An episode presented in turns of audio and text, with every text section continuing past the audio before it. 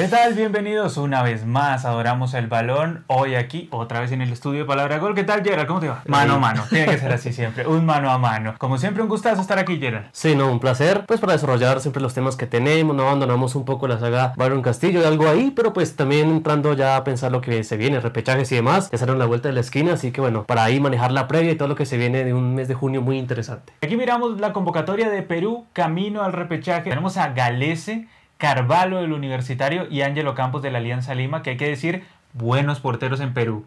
Sí. Que también tienen bastante entrenamiento, porque pues como le llegan... exigen. Sí, le llegan como 22 veces por partido a los equipos en Copa Libertadores y Sudamericana, pues obviamente, pues ahí tú llegas y dices, este portero siempre está en actividad, Claro. ¿sí? No son porteros de equipo grande, normalmente porteros de equipo chico, sobre todo faltos de jerarquía, pero son muy buenos porteros, sobre todo Campos, lo he visto con Alianza Lima, muy bueno, Carvalho. Digamos que me llamó la atención lo de Cáceda, pero bueno, ya vamos a mirar eso. Defensas, Advíncula, que viene a ser campeón con Boca de la Copa de la Liga. Aldo Corso, que bueno, Corso fue el que detuvo al Trent finalista de- Alexander- Tren Alexander Corso, fue el que detuvo al finalista de la Champions League, Luis Díaz. Carlito Zambrano de Boca, que pues tú sabes, no es de mis jugadores favoritos para nada. No quisiera que estuviera, pero ahí está y el caso es que Si de la sus codos tranquilos, te rinde. Los codos aquí tienen que estar tranquilos para el muchacho. Miguel Araujo de Elemén, también Cristian Ramos. Digamos que este Un poco siempre- resistido Un poco también. resistido también hay que decirlo. Alexander Callens, que para mí es de los mejores siempre que tiene la saga peruana. Para mí merecía un mejor equipo que en el que, en el que está, pero bueno, digamos que muchos han elegido la MLS Sí, ¿no? en ahí- Perú. O sea, hay como una cuota grande de jugadores Por de la selección peruana que están en la MLS. Luis Abraham del Cruz Azul, también tenemos a Trauco, Miguel Trauco, que es de los pocos que milita en Europa, porque si hacemos un barrio es de los pocos que milita en Europa, junto a Araujo. Marcos López también es de los más interesantes que merecería un mejor equipo, ¿no? Sí, sí, ahí. pero bueno, es de los que se acomoda bien en la MLS y rinden allá, pero pues bueno, sí, ojalá puedan probar en un fútbol más competitivo en algún futuro. Exactamente. Volantes, Renato Tapia del Celta de Vigo, que es uno de los que ha estado más consolidado, un poco, con un poco de resistencia también en algún momento, pero Sí, sí, pues también ha perdido un poco eh, su puesto en el Celta, lo cerró bien, fue, tuvo más minutos en el cierre de la liga, pero un momento donde no jugaba mucho, entonces había como cierta preocupación, pero pues eso obviamente es parte de la columna vertebral del equipo de Gareca. Wilder Cartagena también, que es de toda esta legión de jugadores peruanos que se va, muchos, muchos se van a equipos exóticos y uno por eso es que destaca demasiado el trabajo de Gareca. Sí. Porque otras selecciones, caso Colombia, que no, es que los jugadores están en clubes muy reconocidos y tal, pero llegan a la selección y como nos decían el otro día en un comentario, son como los tres chiflados juntos. no tienen idea qué hacen. En cambio, Gareca llega y los agarra y dice, ustedes son buenos, simplemente necesito tenerlos aquí en mi familia, como Exacto. mi paternal, y que les da toda la confianza. Pedro Aquino, este sí es de los claves del Club América de México, aunque tú lo pusiste, también lo habías mencionado como novedad. Eso. Sergio Peña del Malmo, que también es uno de los importantes, merecería quizá estar en otro equipo, probablemente. Sí. Pero bueno, hay jugadores que son más de selección que de club, más de club que de selección, eso depende mucho. Toda del la vida. Calcaterra del Sporting Cristal, que bueno, Sporting Cristal pues ya partió de la Libertadores, o sea, simplemente está ahí como por cumplir, pero le quedan muy pocas horas, diría un comediante por acá. A ver, Jairo Concha de la Alianza Lima, otro de estos, de las jóvenes promesas, ¿no? Ajá, Tenemos, sí, no, sí. Siempre demasiadas promesas por ahí en Perú. Josimar Yotun, Yoshi Yotun del Sporting Cristal, Canchita González del Sporting Cristal, ahí los dos importantes, André Carrillo, que está en el equipo de Cuellar, ¿no? Ese es el equipo de Cuellar, el Al... El Al Hilal, el actual campeón de Asia, uno el de más los grande. más ya. importantes. Exactamente. exacto. Muy bien, André Carrillo. Gabriel Costa del Colo Colo, que si no estoy mal tuvo paso por Alianza Lima, si no me falla la memoria, Gabriel Costa. Edinson Flores, el Oreja, El Oreja. que es otro de la Legión que está en la MLS. Cristian Cueva, que está en el Alfa T. Lo que maneja la maquinita en la mitad de la cancha cueva es admirable. No, él fue clave, él fue clave para la clasificación de Perú totalmente. Raciel García, que a ver, nosotros lo vemos semana tras semana y en el Tolima no es de los claves, no es de los fundamentales. Y pues a mí Raciel era un jugador que me gustaba mucho cuando estaba ahí en el Cienciano y todo eso. Pero en el Tolima la verdad es que no ha rendido. O sea, esta es como una prueba de fuego para él, pero fácilmente podría ser de los descartables camino al Mundial porque no le dio bien en el Tolima, no es... O sea, uno que tú me digas en el Tolima que salva, no es Raciel García. Mm. Entonces ahí se complica el asunto. Y ahora en los delanteros, Gianluca Lapadula del Benevento, que estuvo ahí, ¿no? En esos playoffs, a ver si podía, si podía ascender, pero no. no Finalmente salieron. no se pudo para el bambino, pero pues bueno, tuvo algo de, de recorrido que era No, lo que más sí, le pues, participó, participó, a pesar de que el Benevento lo tenía casi como eh, coartado en su libertad, ¿no? También. Sí, sí. Al menos tuvo más acción, tuvo más participación en la cancha y pues va a llegar en mejor forma para representar a la bicolor. El resistido Valera, porque es que hay cierta resistencia por Valera y el que mencionaba Santiago Ormeño. A ver, de aquí los valiosos, el único, la Padula, para mí. Los otros son promesas apenas. Solo promesas, como dice una O sea, pues Valera se destaca en, no, sí, en, la Liga 1. Está bien que se destaque allá, está todo bien, pero la Liga 1, ¿qué es a nivel sudamericano? Exacto. Nada, no es nada. ¿sí? Entonces, digamos, uno destaca que esté Canchita, que es de los que más rinde que uno ve en la Liga 1. Claro, muy regular, claro, desde hace tiempo está. Es de los que más rinde, pero pues digamos, es que no hay tantos delanteros, ¿no? También hay que decirlo, no hay tantos delanteros. Y por eso surgió el tema Paolo, y por eso es que vamos a hablar aquí de las ausencias. A ver, el grupo de ausencias, Gerald, coméntame estas ausencias y cuáles son las particularidades de cada una. Sí, bueno, digamos que como bien, como decíamos, que Gareca no arriesgó demasiado en esta convocatoria, que ha mantenido como la base que ha utilizado en el cierre de las eliminatorias. Había ciertos nombres que por su actualidad, que por su momento pues eh, había como la duda de que si podían tener oportunidad o no. Caso de Carlos Cáceres, que se ha destacado eh, con Melgar en este semestre, pues haciendo una campaña interesante en Copa Sudamericana, actual líder de la Liga 1 en Perú, pero pues bueno, digamos que decidió apostar por los arqueros que ya había manejado eh, Gareca, así que pues ahí tenemos ahí como ausencia el arquero del dominó, ¿no? También está Anderson Santamaría, que se ha destacado en el Atlas, eh, pues Atlas ahorita está en la final de la Liga MX, pero pues bueno, también había sido un poco resistido en su momento. Tuvo Compañero de Camilo Vargas, el colombiano. Ajá, exacto, entonces eh, se le había preguntado también a Gareca por él, pero pues bueno, decidió apostar ahí por su núcleo, como ha mantenido eh, en los últimos convocatorias de la bicolor. Es llamativo, ¿no? El de Gilmar Lora. Sí, sí, digamos que ha perdido continuidad en el Sporting Cristal, eh, no, ha tenido como la, la, misma participación que estuvo ya en el cierre del año pasado, incluso en el inicio de este año.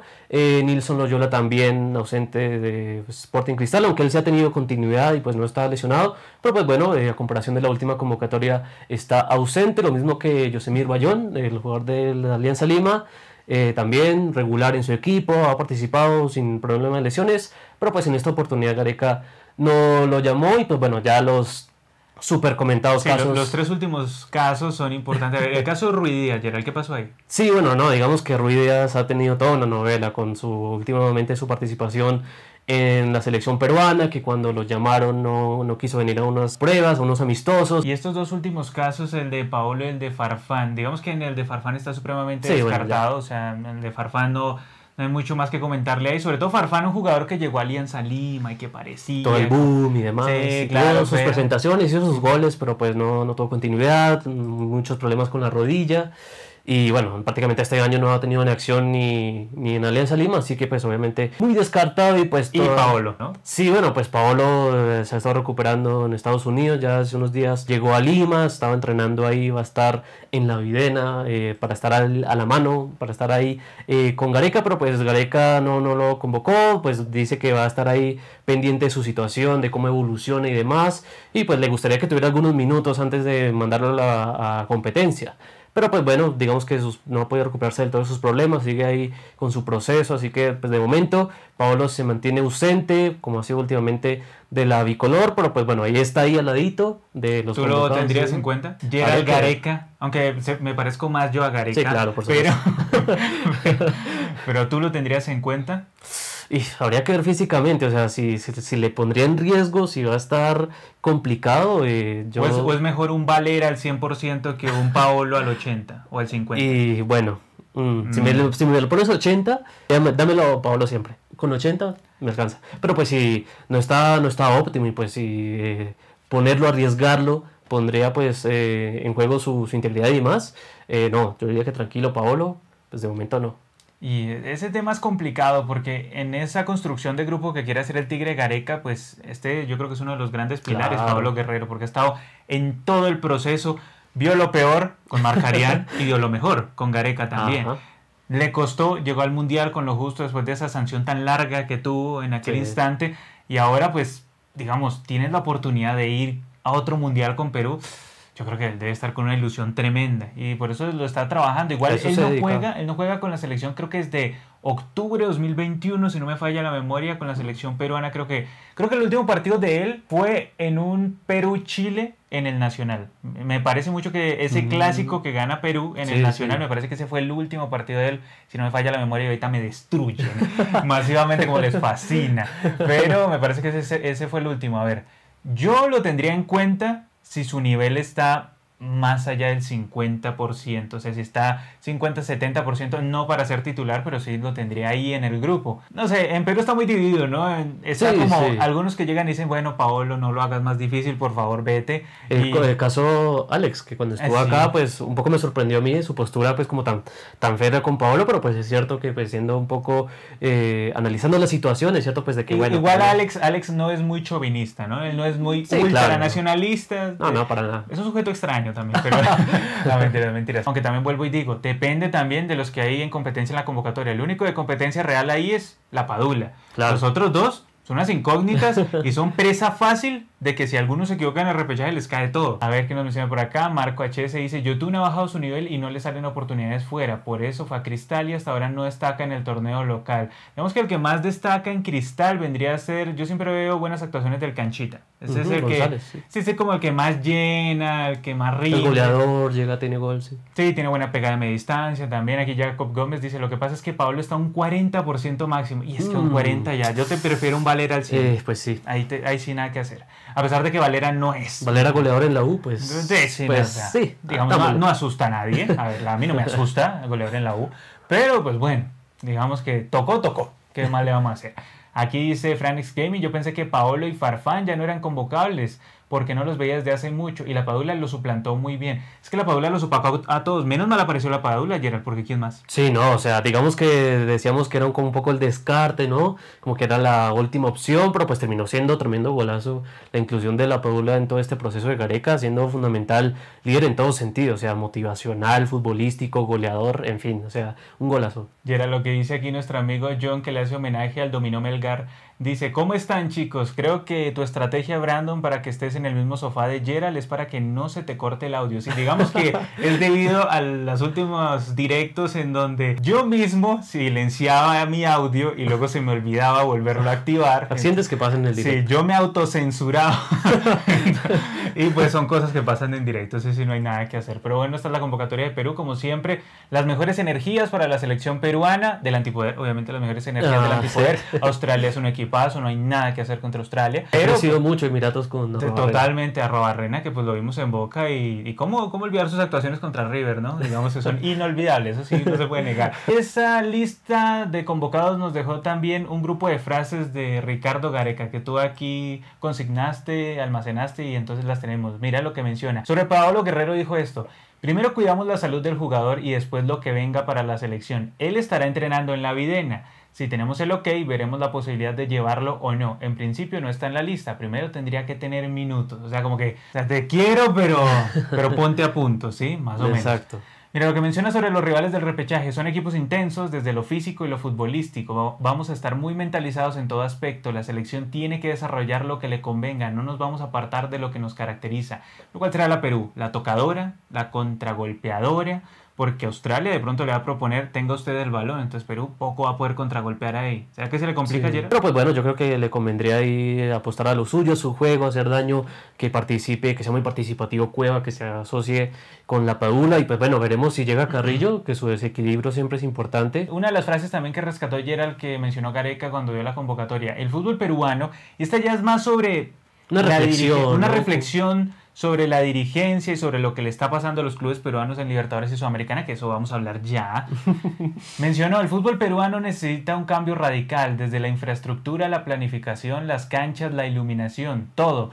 Si clasificamos, eso no debería tapar nada. Urge un cambio, que se invierta y que se involucre a la gente. De esta manera no nos podemos quedar, hay que dejar lo que está bien y mejorar lo que falta. Es una tarea de todos. También pegándole un poquito un palito a los dirigentes y él como que, digamos, destacaba más a los equipos y decía como que ellos hacían su esfuerzo y lo que podían, pero que el problema era más como dirigencial y pues obviamente hace el llamado a que si Perú clasifica, que no se piense que todo está bien en la estructura del fútbol peruano, no. O sea, básicamente él ahí entre líneas y muy diplomáticamente está diciendo que la selección es un oasis en el desierto, en un desierto futbolístico en donde la Liga 1 es una de las peores de Sudamérica. Ha caído estrepitosamente en Sudamericana y Libertadores no llega un equipo ni a cuartos, ni nada, o sea, nada, no están por ahí compitiendo, o sea, él hace, pues la verdad es admirable lo que hace, porque, o sea, le toca rebuscar de aquí, de allá, en la Liga 1 lo poquito que encuentra que sea valioso, sobre todo tema arqueros, tema alguno que otro mediocampista,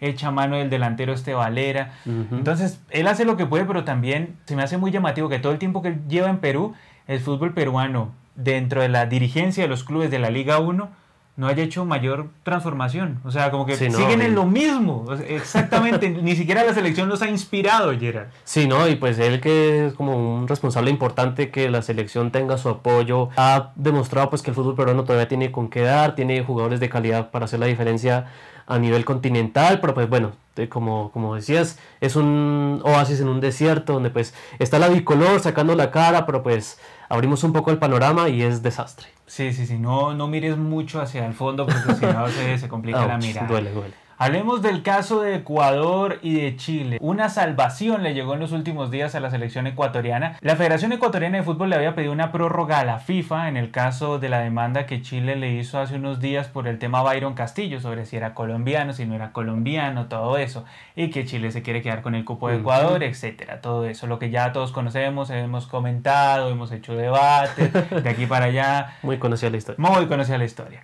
Entonces, digamos, Ecuador con base en esta demanda que le hizo Chile, pues entonces pidió una prórroga. ¿Qué pasó? La FIFA aceptó la prórroga. Mm. Entonces, ese, ese era uno de los temas. Mira, en un documento informativo la FIFA le notificó a la Federación Chilena que le concedió a la Federación Ecuatoriana de Fútbol una prórroga de 15 días e invitó a presentar su posición ante la Secretaría de la Comisión Disciplinaria de la FIFA a más tardar el 5 de junio de 2022. Esto quiere decir que se van ampliando los plazos.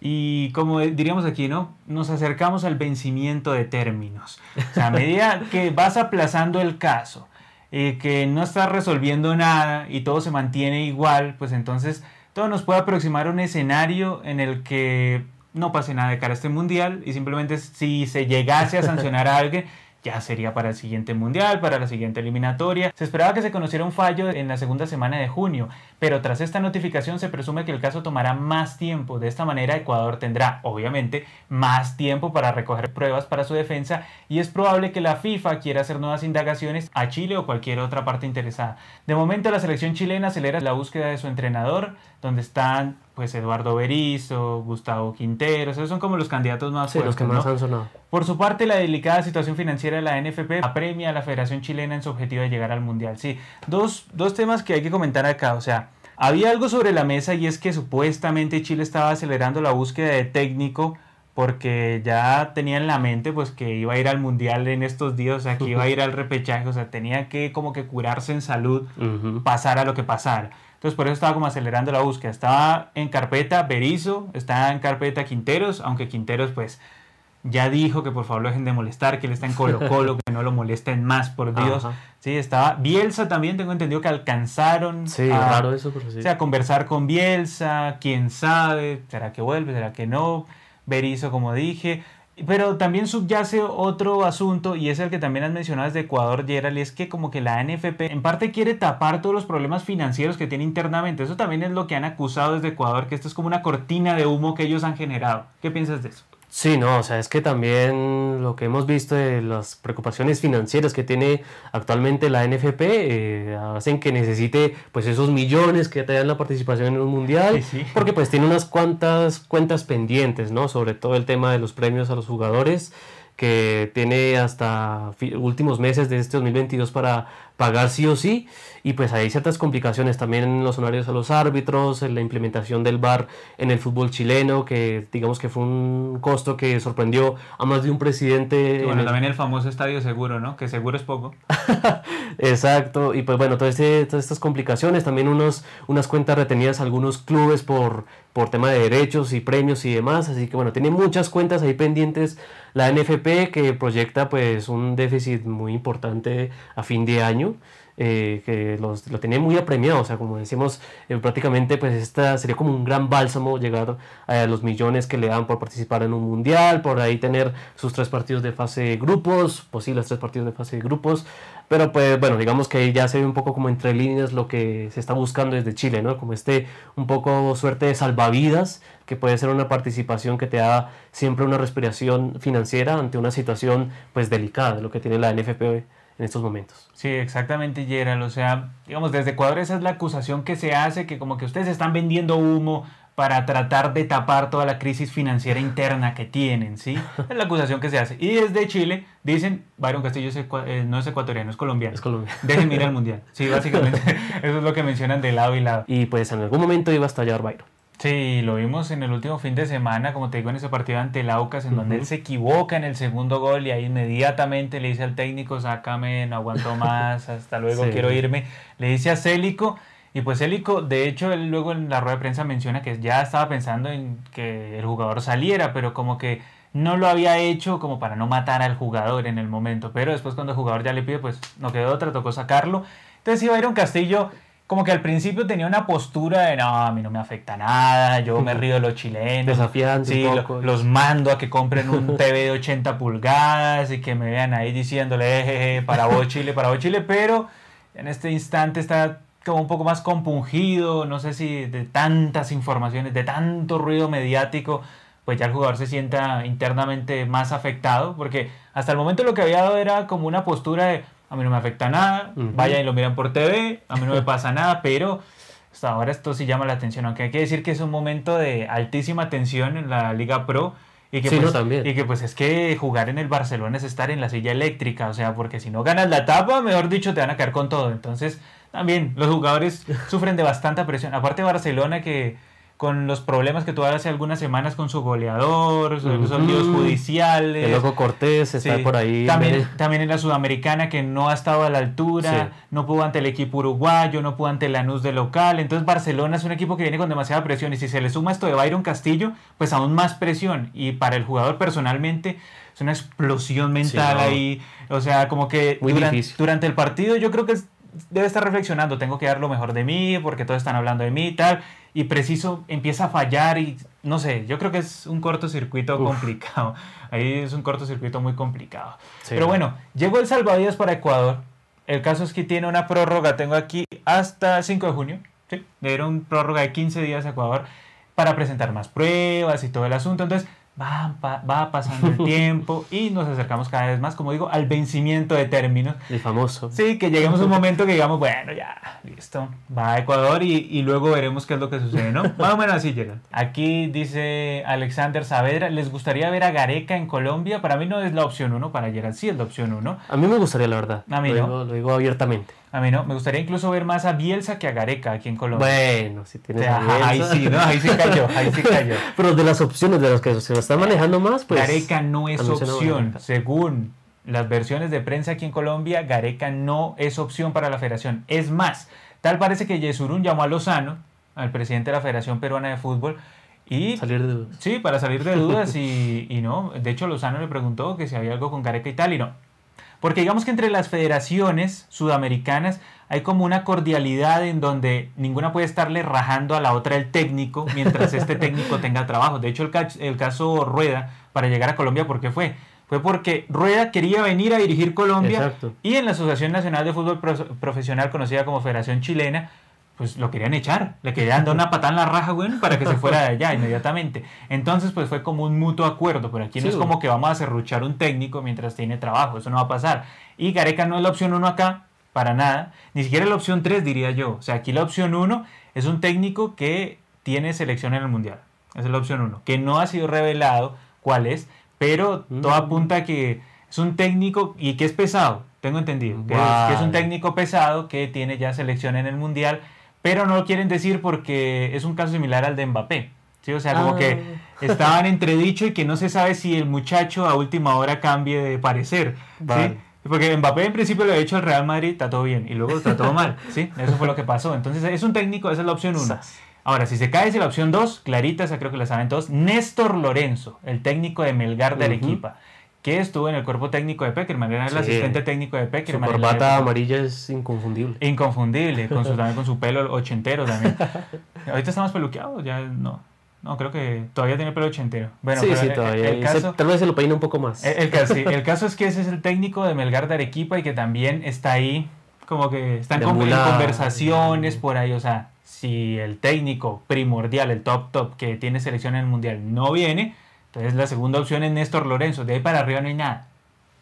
Estamos Ah. ahí limpios, no hay nada, no hay nada. Gareca no es opción, no es opción. Entonces, pues, o sea, me gustaría sí, pero no como primera opción. Y también hay que mencionarlo, para la federación no está Gareca, no está. Entonces, pues, ¿qué, vamos, qué más vamos a decir?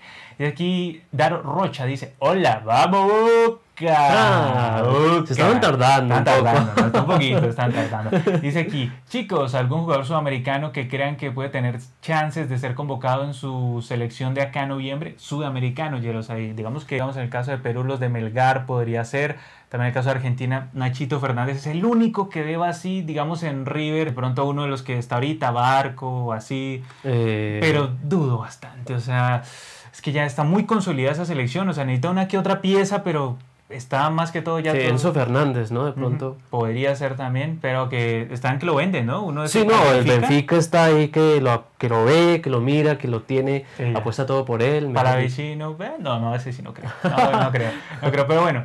Ya iremos observando con el tiempo qué es lo que sucede ahí. Menciona aquí Emiliano Roche, por cierto, Boca, campeón de la Copa de la Liga, ¿no? Ajá. Destrozó a Tigre, como yo lo decía, Tigre no tenía ninguna oportunidad ante Boca, no era antipoder, yo lo sabía. Emiliano Rocha dice aquí, la Copa Perú no debería tener cupo para jugar la primera división, baja mucho el nivel profesional, y era la Copa Perú. La Bueno, tan desde ahí vino Binacional. ¿no? La tan, oh, Dios mío. Bueno, pues digamos, la tan cuestionada Copa Perú. Y hablando de Perú, Jacob Gómez nos hace un aporte en plata peruana. Viera, excelente, mi causa, madre. Dice aquí, feliz porque Liverpool no ganó la Premier ni Mbappé se convirtió en Hazard 2.0. Uy, Hazard 2.0. Dice aquí, triste por la derrota de Melgar contra Racing. Mm, Sí, Melgar que era la última esperanza de Perú y creo que ya se esa las ventaja numérica, por Dios. Lastimosamente para Melgar, pero a ver, Liverpool no ganó la Premier porque el Aston Villa es muy pecho frío, impresionante. No, ¿por, qué, por no estaba tapando el muchacho buena gente? Sí, era muy llamativo. Yo no sé si era Terminaron agrediendo, le tocó la agresión pero al suplente, pobre man. Sí, Olson sufrió esa goleada en Pobre- seis minutos. ¿no? Pobre man, y, le- y lo cascaron después. Fatal, fatal. Yo quería que el muchacho muy buena gente estuviera ahí. Pues a ver, a ver, qué tan guapo era. A ver, mm, también nos decía aquí que no le gustaría lo de Mbappé. Yo no creo que hubiese sido un Hazard. Yo creo que llegaba como pleno estelar. Además, Pues- Mbappé no es un tipo que se lesione mucho. Como Sí, caso no. Hazard, pues. O sea, es que lo Hazard llega, te digo. Uh, yo creo que de todo. a costas del Real Madrid debe tener tres mansiones. Carlos Andrés dice feliz. aquí, saludos a Brandon y Gerald, voy a hacerle fuerza a Perú como hace cuatro años le dice, todos somos Sudamérica. Sí, nosotros también estuvimos ahí, que esos partidos que fueron 10 de la noche, Uy, sí. 11 de la noche más o menos, creo que era, bueno, el de la Ah. ida creo que fue a las 10, si no estoy mal, 10, de la 10, noche en, 10. en Bogotá. Y la vuelta sí fue en Lima a las 9 de la noche, Sí, creo. un poco más temprano. Pero Exactamente. era, en Wellington era pleno día. ¿no? Exactamente, sí, creo, creo que era por la tardecita en Wellington y ahí estábamos obviamente haciéndole fuerza a Perú, sobre todo porque Perú, pues digamos, nos facilitó también la entrada al Mundial, también hay que decirlo. Eso sí, cuatro años después no lo cobro. Ah, exactamente. Sobre todo Espina, ¿no? Que es un peruano nacionalizado. A ver, aquí nos dice Kevin Renzo, nos hace un aporte, muchas gracias. En plata peruana, tamare, plata peruana. Aquí dice, ¿alguien me explica por qué Perú, sin tener una gran generación, dando vergüenza en Libertadores, pelea por ir a su segundo mundial? Saludos y tómense un pisco. Pisco, Yera. Cuidado con el pisco, Yera. Yera Sí, casi sí. nos muere tomando Sí, un pisco. este, he tenido lecciones importantes con un pisco. Cuidado, pero bueno, aquí, aquí nos pregunta eso y precisamente creo que es una de las cosas que responderemos esta semana de manera más específica, ¿no? Pero bueno, dando un abrebocas aquí es porque Gareca es un gran técnico, es un técnico que busca muy bien, tiene además un grupo que lo ayuda bastante en, todos esos jugadores que él encuentra para la selección y lo más importante, ha logrado construir un equipo, no tantos nombres, pero sí un equipo. Pero en otras épocas ha tenido mejores nombres. Me acuerdo de la época de los cuatro fantásticos, Ah. pero que los cuatro eran los cuatro chiflados. ¿sí? No le rendía nada, que eran que Paolo, eh, Pizarro, Farfán y- eh, Vargas. eh, sí, el loco Vargas, Dios mío, eh, mi, mi, eh, mi clon peludo, sí, el loco Vargas. Sí. Farfán en el Schalke. Sí. pues, eh, bueno, Pablo no sé si alcanzó a estar también en, en el... Pizarro está en el Bayern, ¿no? Pizarro, bueno, estuvo tiempo, mucho tiempo en el Wonder Bremen, en el Bayern. Por eso, pero, eh, o sea, pero tuvo una la temporada actitud, Chelsea. Claro que tú si comparas con lo- donde están hoy en día los jugadores que MLS y tal, tú, pues tú decías, guau, qué selección. Pero cuando tú los veías juntos, esa selección no era equipo. Era un, un arrejuntado de nombres que después sí eran valiosos, pero no era equipo. Gareca ha hecho lo más difícil en el momento de más escasez, yo diría, porque si bien tiene buenos jugadores, no hay Lo demasiados. repasamos en la convocatoria, o sea, en ligas top, top, complicado. O sea, digamos, está uno en el San Etienne y está Tapia en el Celta. por ahí, pero tampoco son Es- equipos de primera línea. Digamos, Exacto. Sané es un histórico de Francia, sí, es uno de los eh, grandes ganadores Sí, de la no. liga francesa, pero hoy en día no tiene actualidad, no tiene actualidad. Sí se ha perdido, incluso el Mónaco lo ha superado en actualidad, o el mismo, eh, este equipo, el Lille, el Ah, Lille que quedó hace poco campeón. Pero, pero no, entonces yo le valoro mucho eso a Gareca, que con lo poco que hay, ha logrado juntar esos jugadores y ha conseguido que el equipo tenga una identidad que cuando tiene que contratar, eh, contraatacar lo haga bien, que cuando tiene que tocar el balón lo haga bien, lo que hace histórico. Estudia muy bien los partidos, Estudia muy bien los- partidos y se adapta a los jugadores y los jugadores se adaptan a él, que Ujú. también es lo más importante. Entonces hay como una convivencia muy importante entre técnico y jugadores y en la Liga 1 es otro cantar, es otro cantar. La Liga 1 sí parece estancada en el tiempo, Gerard. Yo la Liga 1 la veo como con el pensamiento chemo del 2009. O sea, Sí, no. a mí se me hace la liga, siguen lo mismo, Gerard. ¿Cuántos puntos hicieron? La Vallejo pasó y no hizo nada. Bueno, ahorita vamos a mirar los clubes uno por uno, pero fatal. O sea, la Liga 1 a mí se me hace que sigue estancada en el tiempo. Y uno lo que piensa, yo lo que normalmente le pregunto a, a nuestros amigos peruanos, yo, uno siempre lo que les dice es, ¿y la vida después de Gareca? Porque es que, papá, es complicado, es complicado. Y volver a armar esos equipos tan sólidos así, de esa manera, sin tener tantos nombres, sino más un alma en conjunto, eso es difícil. Pero yo creo que más que todo por eso, por una gran capacidad que ha tenido Gareca, ha entendido al jugador peruano, a él le gusta ese estilo, buen fútbol, ha sido también práctico en algunos partidos y por eso ha sacado adelante a la selección peruana, básicamente eso. Sí. A ver, aquí Gabriel Reyes dice, Colo Colo se juega su final sin público. Cierto, lo sancionó la Conmebol. No va a poder Uh. tener público contra Fortaleza. Contra el Leao de Hércules, Pikachu y Moisés. Un tipo te abre las aguas, el Y- otro tipo te tira impactrueno y el otro tipo, un tipo fortísimo, te levanta un camión. el, pero Colo Colo tiene el peluca. Ah, bueno. Peluca. y al Colo también. Ah, sí, al Colo. Colo. Colo Colo tiene al Colo.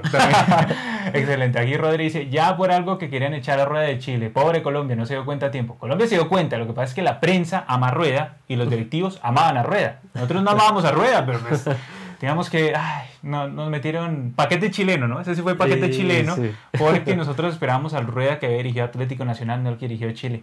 Y nos cayó el que dirigió Chile. Emilio Roche dice, ¿cuál sería la peor liga de Sudamérica? ¿Perú o Venezuela? Yo diría que la de Perú, incluso por puntos. Ni siquiera es por inventos, por puntos. Están ahí, los puntos están ahí. O sea. ¿cuánto hizo Alianza? Uno. Y sí, porque no va a ser más. No va a ser más. O sea, porque que le va a ir a empatar arriba. Bueno, no. bueno, sí. Y gol de Costa. A ver, eh, sí, o gol del Zorrito. Zorrito, que es un farfán económico. Pero no, no, o sea, va a ser uno y el otro que tiene que jugar contra Flamengo. Ese también se quedó en qué? ¿Cuatro? No. ¿Cuatro es que hizo? No, dos. Dos. por- ¿Cuánto? Sí, porque le tumbaron puntos ante la Católica. Tras derecho lo robaron. ¿no? Ajá. Ay, Dios mío, Hasta no. esas. Fatal, fatal. Fatal. Sí, entonces no. ¿La Venezuela tiene más puntos? Cuenten. Ujú. Sí, porque ¿cuántos tiene Caracas? Caracas. ¿Seis? ¿Cinco? ¿Seis? Bueno, ya más o menos por ahí tengo que tiene como cinco o seis y Táchira más o menos en eso. Entonces, maestro. Eso es bastante. Ya, yo estaría muy preocupado, muy preocupado. Pero, pues tú sabes, la selección tapa, ¿no? Tapa bastante. Ajá. Tapa bastante. que mencionar. no quiere que tape, pero pues a ver. Pero ineludiblemente eso pasa. Después del Mundial se acaba la fiesta. Dice aquí Júpiter, hola, saludos Gerald y Moreno Martins. Gracias. Dice, qué lindo es verlos juntos. Gracias por estos directos que tanto me diviertan informan. No, gracias a ti por estarnos acompañando. Y como vemos, eres argentino. Aguante la colonita, va. Aguante, va. Aquí dice Rodri, para Argentina veo buenos recambios a futuro. Enzo Fernández, Julián Álvarez, alguno que otro de Boca y muchos del exterior. No, de Argentina sí. Y Nachito, hay que meterlo ahí a Nachito, aunque no sería como recambio por edad. Pero sí, se me hace que podría ser una alternativa. Tiene fútbol es interesante. Una lástima que en ese mediocampo, bueno, una lástima digo yo, ¿no? O sea, por ver a Nachito, porque siempre me ha gustado ese jugador, porque tiene mucho en el mediocampo. Dice aquí Fran SM en plata peruana, se la aporte plata peruana. Dice, Gerald, mi prima está embarazada, voy a ser papá. Eh, me, me, llama la atención es porque informa Gerald. es llamativo, ¿no? Eh, en Argentina dirían santiagueño a veces. No. Gerald, ¿por qué te metes? Tú solo te metes en problemas, como cuando te disfrazaste de toro.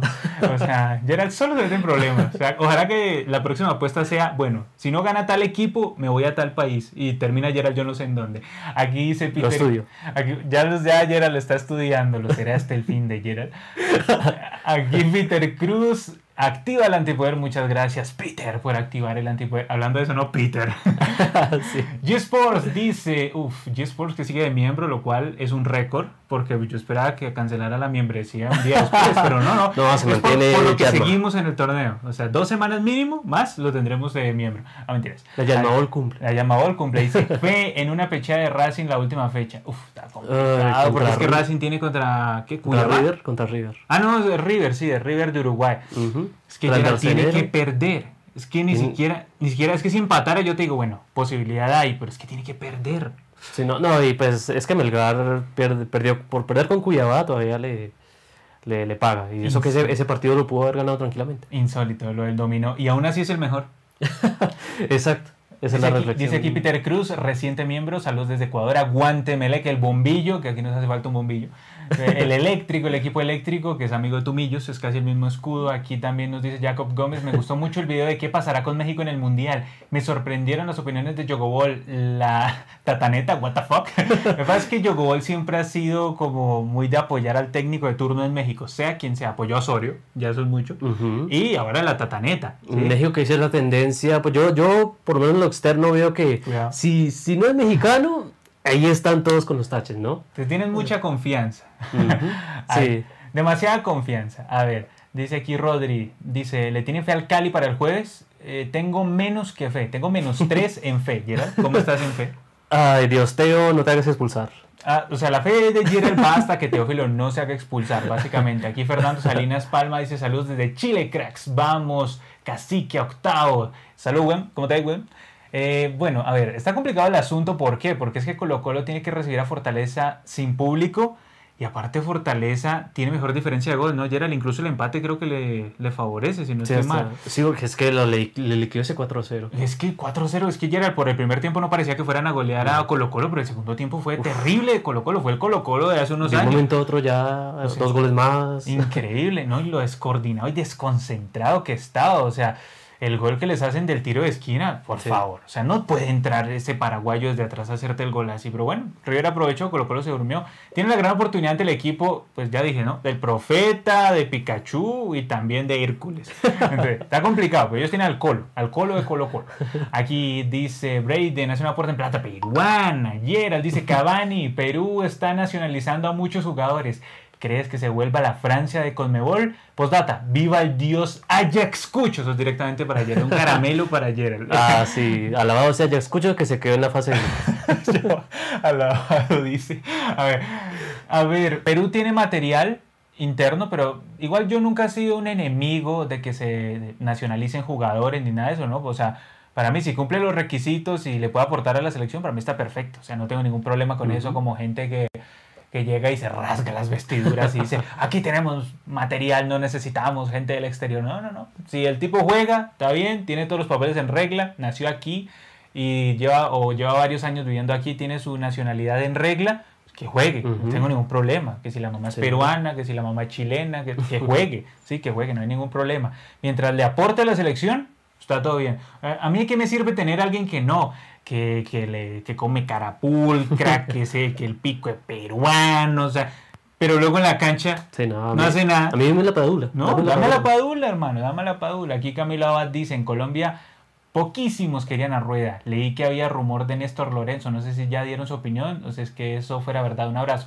Si ya mencionamos, a ver, la opinión de que llegue Lorenzo, para mí no sería mi primera opción. O sea, si viene, no me parece que esté tan mal, pero digamos en ciertas que, cosas cuadra, o sea, tuvo pasado en la selección. No me parece que vemos el salto de calidad con él. No, pero no sí, o sea, es que también le falta, o sea, él asumir como tal, o sea, ha demostrado eh, experticia un poco en Melgar, no es fácil ahí destacar a nivel sudamericano, con un equipo peruano, le ha dado cierta identidad, es líder hoy por hoy del fútbol eh, de la Liga 1, pero pues bueno, ya él asumiendo él solo una selección y todo, pues bueno, digamos que tiene como el salvavidas de que ya estuvo en Colombia, ya estuvo Ya en el cuerpo conoce. técnico de Peckerman y eso, pero pues bueno, es, otra, es otro cantar, ¿no? Ya asumir como director técnico y pues en una selección que tiene muchas urgencias, mucha presión ya de por sí después de este fracaso, es bravo, es bravo que asuman Lorenzo. Sí, igual como te digo, no es mi opción, pero si lo llegasen a poner tampoco, pues como que, no, terrible, fatal, no, no, no, Sí, no, sí. no, tampoco, o sea, como que nombren a Gamero. Ahí sí me enojaría, en serio, porque es que Gerald, al técnico colombiano se le manosea mucho y no se le deja tomar decisión y, Y no tiene ningún poder. Gamero, Y. Gamero es muy manejable. Millonarios lo han tenido hace 4 o 5 años sin ponerle delantero serio y ahí sigue, ahí sigue. Se los quitan rápido, le venden jugadores. No pasa y- nada. Entonces yo no quiero que eso pase en la selección. Por eso técnico colombiano ha de retro Satanás en la selección Colombia. Bueno, un técnico extranjero. Eso sí que sea bueno, ¿no? No cualquiera. Vamos a seguir charlando los temas que tenemos. Vamos a hablar de los eliminados de las copas hasta el momento porque faltan más, Gerald. Uh, sí, digamos que falta cuestión de horas para que llegue en una nueva tanda, porque es, es la última fecha, siempre hay una limpieza importante. Sí, sí, sí. Como diría un comediante aquí, esos equipos que aún no están eliminados le quedan muy pocas horas a todos esos equipos, diría nuestro gran comediante acá. Estos son los equipos eliminados hasta el momento por país de Libertadores y Sudamericana. Arrancamos con Argentina. Argentina por el momento no tiene ningún equipo eliminado en Copa Libertadores. Todos tienen vida en algún Y sentido. ya ¿no? varios han asegurado su... Exactamente. Entonces, bien por ese lado, pero digamos que está Vélez en entredicho También, todavía. está está, como que sí, como que no. Pero de todas maneras ha resurgido de gran manera y ha tenido más mala suerte que mal fútbol, Gerald. Yo que sigo bien de cerca los partidos en Libertadores me he dado cuenta que, por ejemplo, contra Bragantino debe haber ganado. Insólito, ¿cómo Mm. no le ganó en Brasil? Bragantino una sombra, Gerald. ¿Qué fue lo que me enviaste, por Dios? Pues, lo han desarmado un poco. Ese, ese es todo de tu cosecha, ¿eh? Me enviaste una cosa horrorosa la- Uy, no, no, no, yo no podía ver más ese Bragantino. ¿Sabes qué te voy a enviar? ¿Sabes qué? Te voy a enviar a la América Mineiro. Uh, Para que lo sufras. Eso es lo que voy a hacer. Te voy a enviar a la América Mineiro para que ya te uy, no, no, no, no, no le vuelvo a enviar nada. No le vuelvo a enviar nada. Sí, porque es que es fatal. Hasta el momento Argentina solo tiene eliminados a Banfield y a Defensa and Justice for All. Lastimosamente, el equipo Ambos por Porto. Sudamericana. Ambos por Sudamericana. Son los únicos dos equipos hasta el momento, hasta el día que se emite esto, que están eliminados porque falta por definirse en la última fecha. Luego ya haremos el balance, todos equipos clasificados y eliminados y qué tantos porcentajes de clasificados hay por país. Pero bueno, digamos que Argentina, buen balance, ¿no? Por el momento. Sí, sí, tal vez un poco, un poco también un poco de mala suerte en el caso de Defensa y Justicia. Yo creo que ese partido en casa ante Liga de Quito tranquilamente lo puede haber ganado. Y también ante Guayanense en casa Es un también. equipo muy romántico. ¿no? El técnico también es Exacto, muy sí, o sea, es que Defensa y Justicia, o sea, te ataca re bien, pero pues defendiendo es una lágrima. Sí, fatal. decir. Eso te complica la vida siempre, todos los equipos. Bolivia, la tristeza hecha equipos. Mm. En Libertadores, Are we ready? Adiós. Independiente Petrolero, por Dios, adiós. O sea, es el binacional de este año. Qué horror sí. ese equipo, es insólito. Comenzando por su uniforme, ¿no? Es un desastre esa camiseta, por favor. Ni un equipo de microfútbol tiene eso. Y tenemos baloncitos de microfútbol, de hecho. Bolívar, otro de los eliminados y que pues casi que sin pena ni gloria, Gerald. Eso que se supone que era el PSG boliviano, aunque le dicen PSG boliviano es a lo we ready, tengo entendido. El millonario, sí. Sí, sí, sí, el millón. Dios mío.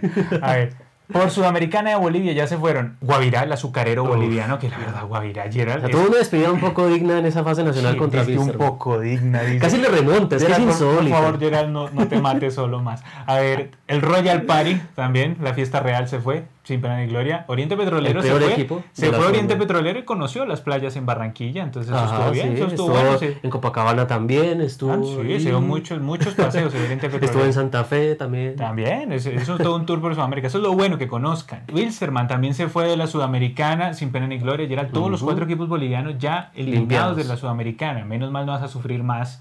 eh, porque, porque también es un sufrimiento verlos jugar. Y en la Libertadores, pues, ¿quién nos queda vivo, Gerard? Strongest, ¿no? The Strongest. Pero le quedan muy pocas horas. Eh, Porque se va a ir. Se va a ir. Strongest. No lo pusimos aquí porque, ay, no, lo numérico falta. No, pudimos haberlo puesto aquí como mirando el futuro, pero bueno. De Brasil toca música. Han tocado música bastantes equipos. De la Sudamericana solo se fue Cuyabá, es el único eliminado. Menos mal, el equipo lamentable el equipo dorado. del equipo que cada vez que lo escucho me hace acordar a Guayaba. Y también el América Mineiro se fue de la Libertadores. Yo lo sabía, Gerald, desde que yo vi ese equipo en fase previa, desde que vi cómo clasificó ante Barcelona, yo sabía que se iba a ir en fase de grupos. Yo lo sabía. Equipo aburridor, mal local. Gerald no ganó ni un partido No, como uf. local. Se fue del torneo y no ganó ningún partido como local.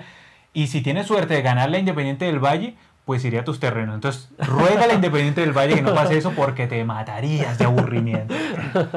Dios santo, Ay, fatal. Pero bueno, Brasil, dentro de todo, buen balance, ¿no? O sea, para, para traerme más de media liga a las copas, eh, los que tenían que quedar eliminados, tal vez ahí ya Ahí está, Chile, Everton, weón, Católica y Audax Italiano, out por parte de Chile en la Libertadores. Falta Colo Colo, que tú dirías que le quedan muy pocas horas. Mm, bueno, eh, no sé. No, sabe, sé. no sabe, no responde. Con Mebol Sudamericana, ahí ya se fueron Unión Española, el New Lanchester y el Antofagasta. Antofagasta, Antofagasta no fue con el que hicieron chiste que allá vivían muchos colombianos. O sea, creo que fue así. Sí, que me encanta su león marino, su puma, ¿no? Es un puma. Yo siempre me confundo, pero es por lo que veo un ancla ahí. Pero sí, el caso Sí, es que sí. ya tiene siete equipos eliminados en conjunto y pues la Eh, calera le quedan muy pocas horas. ¿no? Es un trámite, pues, básicamente. Veremos si Banfield le hace. la eh, calera que fue un poco asaltado, ¿no? eh, en su buena fe. Descaradamente, sí. Pero. Por Sí. Colombia, a ver, aquí se me hace que... No, no, aquí sí creo que sí los pusiste todos, listo. Atlético Nacional y Millonarios, pues Millonarios que obviamente se fue a la Libertadores para vender humo en la liga local, como Alianza Lima, es más o menos un equivalente a Alianza Lima, que en su liga local, ah, el más grande al nivel del Real Madrid, pero la Libertadores, bueno, pues no pasas a octavos de final desde el 96, 96, 97, creo que es por ahí. A ver, y mm, por el lado de Colombia en la Sudamericana, Equidad, gracias por nada. América, gracias por nada. Y Medellín, gracias por nada. Uf, Fatal. lamentable, Solo que ha habido. Junior, le quedan muy pocas horas. y no sé. No sabe, no responde. Eh, vamos, vamos a ver, es que. en, en la Libertadores siguen vivos. Por cuestión de horas, el Cali, pues para mí le quedan muy pocas horas de vivencia. A Y pesar de que es líder, ¿no? Eso, Ajá. ¿no? Y- sí, pero bueno, tú sabes cómo son los partidos. Y también, bueno, queda el Tolima que tendrá que jugar ante el Mineiro, que también le quedan muy pocas horas. Si se dan algunos resultados, puede que se queden los dos afuera. Y puede que caigan a la Sudamericana, puede que vayan a tus dominios, entonces no perdería Colombia participación. Representación ahí sería bueno. Seguiríamos vendiendo un poquito de humo, un poquito. A ver, Ecuador. Ecuador todavía tiene todos sus equipos vivos en la Libertadores, bien por Ecuador. Pero en la Sudamericana ya se fueron Delfín, Mushuk Runa, El Ponchito, se fue en 9 de octubre y la Chatoley. Todos. Y también la Chatoley que venía de la Libertadores, ¿no? O sea, fue a la sí, Sudamericana a morir totalmente.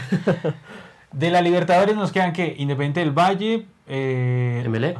Ah, claro. eh, pero. mm, Ah, bueno, porque sigue vivo Barcelona, ¿no? Aunque Barcelona. Barcelona-. Tienes que ponerlo ahí porque Barcelona se cayó de la Libertadores. Ah, bueno, es que consideraba que si, si sigue en Sudamericana, pues para que cayó la Libertadores Barcelona. Entonces te faltó ahí Barcelona. Entonces Barcelona aún eliminado a la Libertadores. ¿Quién era el otro eliminado a la Libertadores? O sea, nos queda Emelec, eh, que Emelec va a clasificar. Y de, de ahí también cayó Chatoley. Chatoley también, entonces cayó Libertadores. Y nos queda pues la vida Emelec o nos queda la vida eh, también Independiente de del. Independiente del Valle. Que tiene altas posibilidades Emelec, no tanto Independiente del Valle. Entonces puede que se sume más. La Liga de Paraguay, ya se fue Guaraní de la Libertadores. Y también en la Sudamericana, Sol de América, Nacional de Asunción y General Caballero, que no sirvió para nada, absolutamente para nada. Queda la vida de Guaireña, del equipo que tiene un escudo que parece una digievolución, pero pues yo no le veo, Genial o sea, está muy complicado porque le queda ahí la batalla, tenía que ganarle al DIM y esperar. Tendría que golear casi que el DIM, porque bueno, el, Bueno, muy Inter, difícil no es, pero eh, digamos, el Inter tiene local ante 9 de octubre y pues yo Ujú. creo que te, seguramente ah, apostará para golearlo, a ver, asegurar ese primer puesto. Exactamente, exactamente. A ver, mm, y de Paraguay, no sé si se me escapa alguno que se haya de Paraguay, pero en general, pues aquí a Libertad, Cerro, Olimpia, son los tres. esos tres. Los tres. Pero, digamos, a Olimpia le quedan Mm. muy pocas horas. Se me, Complicadísimo. se me hace a mí. Libertad va a clasificar. Y Cerro, pues a ver, estás de local, ¿no? O sea, aunque uno no sabe estos, Dios mío, estos equipos. Pero bueno. Perú, uf, esto sí es la tristeza hecha liga, ¿eh? De la Libertadores ya se fueron. Alianza con su punto, no hizo nada distinto. Todos los años nos amenazan que va a hacer algo y solo hace un punto. O sea, No. eso es un refrito, dan risa.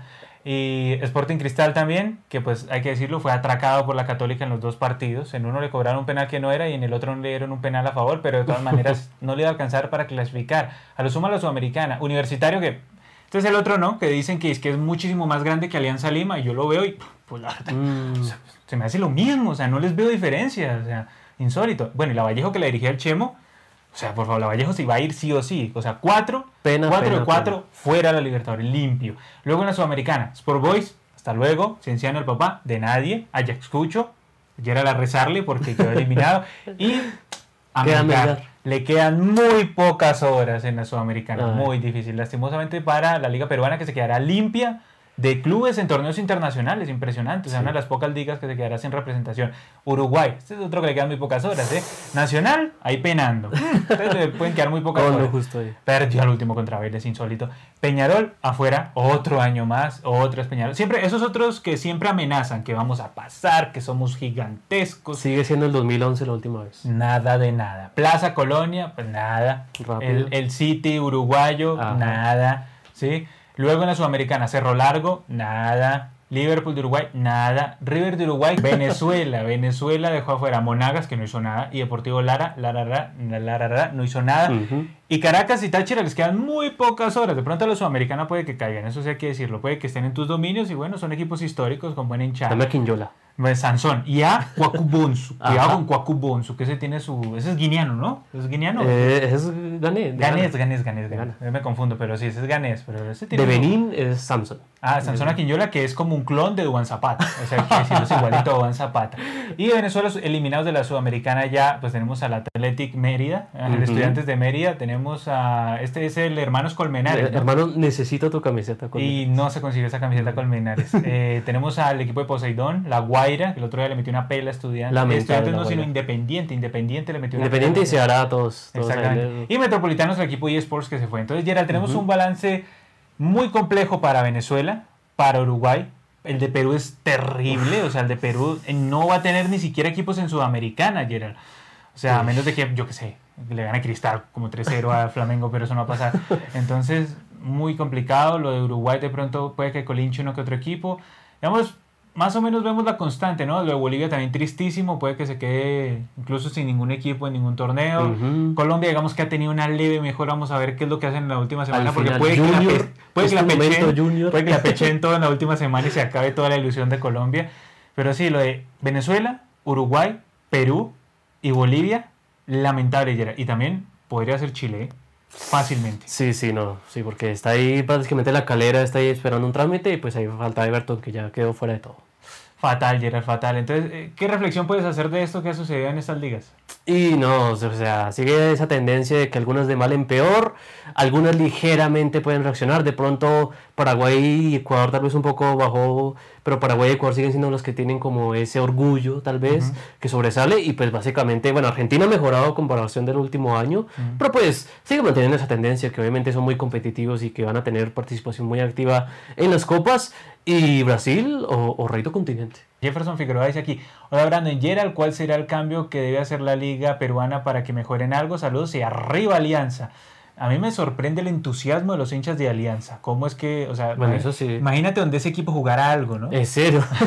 donde ganara. O sea, que se quedan tanto tiempo en el estadio alentando ahí después de haber sufrido una derrota penosa ante Fortaleza y que, aunque, me, aunque sea remarcar. Alianza de alguna manera que se consiga un poquito de más roce y aparte de eso, que la apueste a la cantera, digamos, a consolidar más la defensa porque buen toque tiene y también eh, que...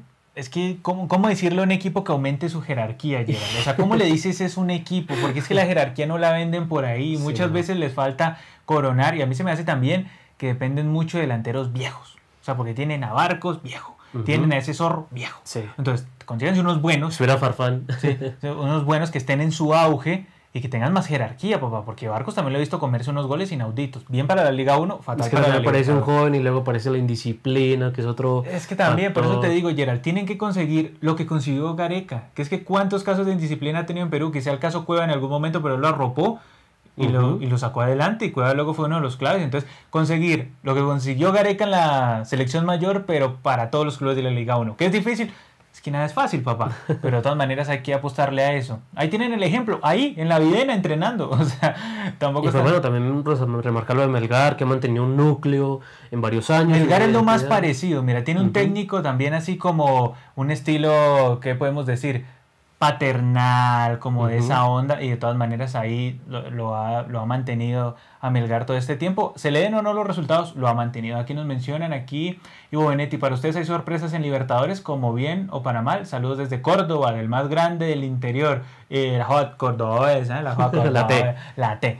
A ver, sorpresas, que puede haber grandes sorpresas. Pues ya a mí se me da sorpresa que clasificara Independiente del Valle al final. O sea, porque tiene que ganar. La tenía complicada. Sí, que el Tolima tenga que perder y todo eso. También se me da sorpresa que clasificara Fortaleza. por cómo estaba al inicio del grupo, que perdió contra Colo Colo. O sea, tenía ¿Y tal un poco paranaense, de pronto, te parece sorpresa? ¿O no, porque, lógica, no, no porque descongeló a Escolari y ya Escolari descongelado es otro tema, ¿sí? Porque alcanzó a ser último y daba pena. Sí, pero no, no, no, no. Sorpresa, de verdad sería que clasificara Caracas o Strong. Bueno, eso sí. Eso sería una sorpresa, pero bíblica, ¿sí? De para arriba, pues no, no creo que se mueva mucho de lo que más o menos ya se sabe en cada grupo. Y sorpresa sería que se quedara fuera ML, obviamente. O sea sería una sorpresa como para echar al técnico y tumbar el estadio. O sea, porque inaudito. Para descalvo sí. Contra el binacional. contra el binacional de este año que es Independiente Petrolero, mm. inaudito. Si aquí lo último eh, suena Borja para River, ¿cómo lo ven ustedes? Yo creo que no casaría, no casaría, sobre todo por la intensidad que pide el muñeco. Y además tengo ciertas dudas de que llegase Borja River, digamos que no está en su auge. ya sonó para Boca en su momento, ¿no? Sí, pero una cosa es sonar y otra cosa es estar. sí, claro. Pero donde siempre nosotros estamos es aquí en Adoramos el Balón. Y era como siempre, gracias precisamente por estar. No, un lujazo, ahí se trató un poco de todo, viendo el panorama de las ligas sudamericanas, actualización caso Iron Castillo, y pues bueno, lo más interesante que es el repichaje que se le viene a Perú. Estaremos ahí súper atentos a lo que sean las novedades del conjunto de Gareca y demás. Y bueno, un placer. Gracias por toda su participación y nos veremos como siempre en otro Adoramos el Bar. Y como siempre ya saben que este es el canal Palabra de Gol en donde siempre estamos con todas las noticias de las elecciones, de los clubes, de los torneos más importantes. Tendremos incluso sorteos esta semana, simulaciones de sorteos, Estamos en todo, absolutamente en todo y también aquí en Adoramos el Balón como siempre. Muchas gracias y hasta la próxima.